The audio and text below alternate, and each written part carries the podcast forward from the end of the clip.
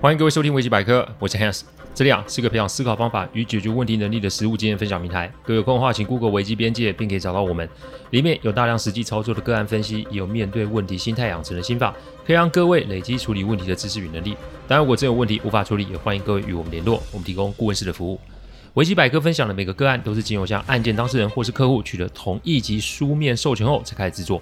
我们每个个案啊都会先用文字档打好，进行录制，录完后交由案件当事人及客户听过。待他们觉得没有问题之后，再交由后制并上架。这是我们音频制作的程序。希望各位在分享维基百科之余，也可以向身边的人说明制作过程，他们才可以安心。啊，先跟各位致个歉哦。诶，这一集啊，其实跟上一集次序有搞错了。其实呢，今天应该是第一百六十四，然后呢，前几天听的应该是第一百六十五啊。这个工作上出错，跟各位致歉。不过呢，这个系列就是这一系列的，今天这一集就是这一系列的最后一集了。OK，好，我来跟各位说明一下哦。最近这一系列啊，让我们收到不少的来信，先谢谢大家支持啊。我们呢更加精进了哈。但就是如我一直讲的，不同的身份在不同的环境中面对不同的人，就得要有不同的做法。我们这个行业处理案子讲求就是克制化，因为唯有深入盘点客户的案子，我们才会有办法提供客户啊可以用到的解决方案。不论啊是现在的维基百科，还是二零二四年会试行的订阅制，这都是一样的。最重要的，面对自身的案件，要诚实以对，并且与之应对。对我们来说，这世上没有什么书或是咨询可以让你一次就解决问题到位。所谓解决，是要一步一步的来，这才是真功夫哦。在开始今天案例分享前，我先说说最近在网络上看到一则问题哦。这个问题是这样：如果我的主管常常情绪失控，我该怎么应对及处理哦？我在这边我先破个题啊，因为这个世上没有规定主管什么都要比下属强，包含人格也要比下属正常。主管也是人，也会有压力。也会有跨不去、跨不过去的坎。再者，主管在职场上也算是从头开始，因此先别把主管神化。再来，如果如果前面说的每个人的坎并不相同，因此凡事不要用自身的标准就想要套在主管的身上。再来是主管的情绪失控，当然这在职场上是不可取的。那对我们来说，我们可啊是可以在这个事件上有些学习的机会。这里讲的学习机会是指观察，观察什么呢？如果是我的话。我至少啊会先做一至三星期主管的行程记录，除非是有特殊行程，否则主管的行程大都会在公司啊。那只要在公司，大致的行程也都会是固定的。先记录下来主管的行程，再就是看看他什么时候会情绪失控。也许会有人说，那他就常常情绪失控啊。这句话听起来很正常，但实际上来说并不精准。因为如果要讨论问题，那就得把时间抓精确。比如说，主管是在星期几的什么时候开始失控，对谁失控，说了什么。做这些记录，因为我们就可以从这个记录中抓到主管失控的什么模式啊？模式抓到啦，那接着呢，就是来看看自己会不会因为主管失控的情绪而深受其害啊？Hans，主管情绪失控不是很糟吗？哪有可能我们会从中得利？只能说职场啊，没有什么叫做不会发生的。各位可以想想，一个情绪失控的主管为什么会在主管的这个位置上？最好老板都是呆子，然后不知道公司发生什么事。有没有想过，这主管之所以坐上这个位置，有没有其他的原因？而这个好处竟然可以让公司容忍他的情绪，有没有？你如果连想都没想这个问题，如果连观察及推测都不愿意做的话，那你怎么在职场上谋求自己的发展呢？先勤记录，再做观察，接着归纳重点。长此以往，你自然就会摸清楚公司的生态。再来摸清楚，如果与主管共事的话，那会不会对你有所帮助？先说嘛，向公司举报主管，或是自己辞职不干，都是个选项。我现在说的是，你可以有更多的选择，面对状况，然后让自己有更多的选择。请问这对你是好还是不好呢？再好的公司也会有问题，再棒的性格也会有缺陷。职场不见得是修罗场，但职场也不是童话故事的 Neverland 吧？找到与任何人共处的方式，这个如果通了，你不就因此得利了吗？的确，我们不能讳言，我们的情绪也会随着主管的言行失控而有压力。但压力不见得是一件坏事。我们除了感受不好，我们也要找出与压力共处的模式。先说忍耐度日不会是个选项，找出更多的模式，那你就会在职场上越得心应手。所以，主管情绪失控其实对你来说是坏事，但同时也是一件好事。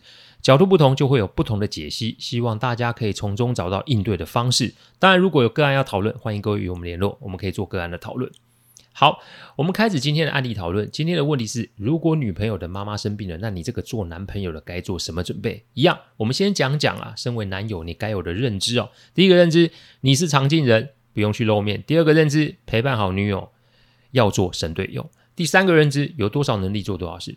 上一集我们有提到未婚夫、未婚妻的概念，因为还没有结婚，所以是局外人。所以如果你现在还只是男女朋友，你比局外人还不如啊！哼，我想一个代号好了，那就是你是陌生人啊。因为女友家人未必知道你的存在，就算知道了，也未必了解你。所以你可以做的就是不要露面。所以在没有接触到对方的原生家庭时，其实有很多事情是你不会知道的。再者，谈感情嘛，不论是男性还是女性，都会想把自己最好的一面展现出来。因此，突然的露面其实是会有很多变数的。你能做的事情还有很多，但不包含露面这一项。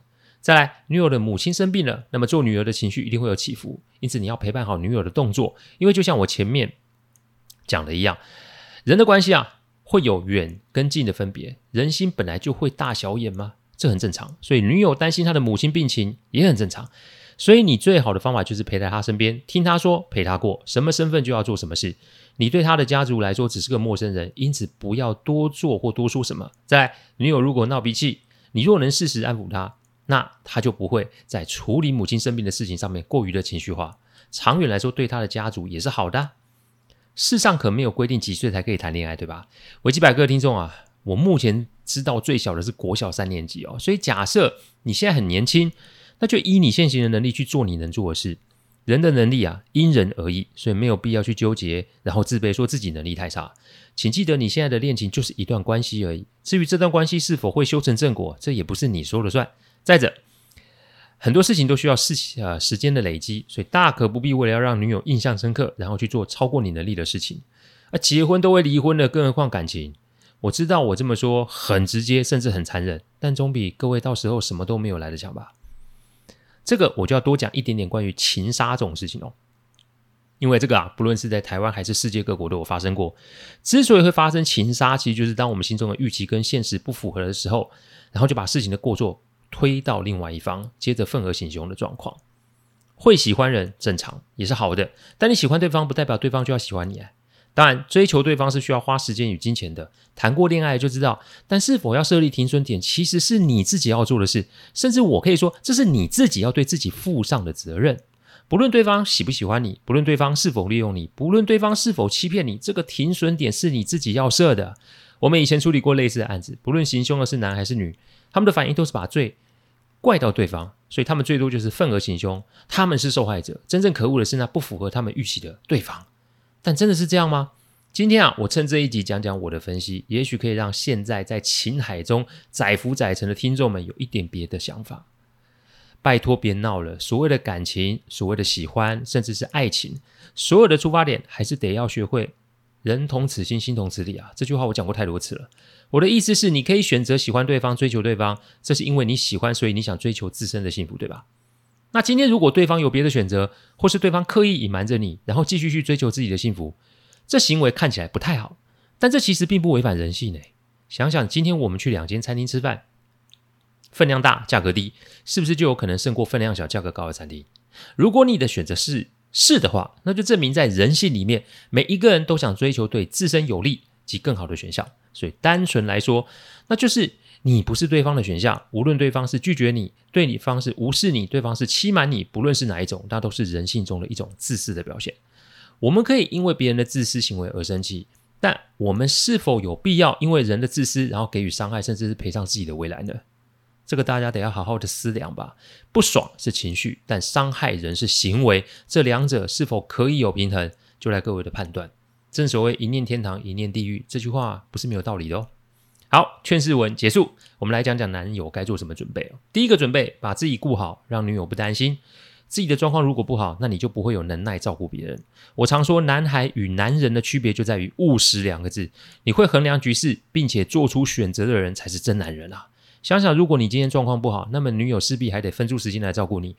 那这个对女友、女友母亲、女友家人来说是一件好事吗？所以把自己搞定。让女友不要担心，这才是称职男友要有的基本认知。第二个准备，把后援做好，让女友不分心。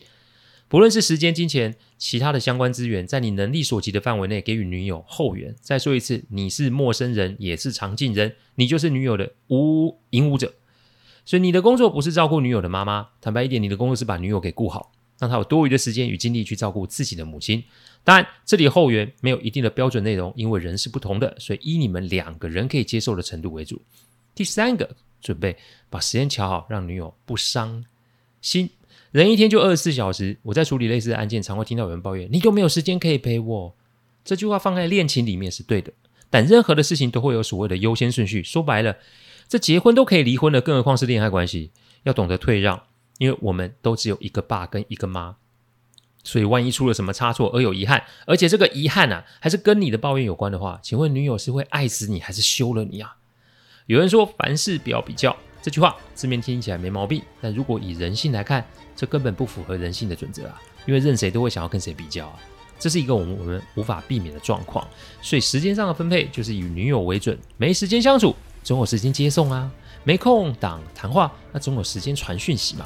方法都会有，只是看你要不要。记得这个时候，女友的心情一定是处在一个极度敏感的阶段，所以不要没事找事让她伤神，体谅及协助才是让你加分的哦。其实准备原则就以上三点，各位男性的听众朋友要仔细的体会，不要忘了女友的家人有可能是你未来妻子的家人，你以后也是跟他们会成为一家人。印象分数很重要吧？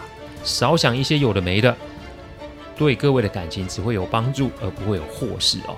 这一系列啊，算是介绍完毕，希望对各位都会有一些些的帮助。再次为搞错集数的次序向各位致歉，感谢各位聆听。听完之后，如果任何的意见及问题，请上网站维基编辑留言。我们每周都有新的主题分享，若有任何想听的主题，也都可以让我们知道。再次感谢大家，我们下次再见，拜拜。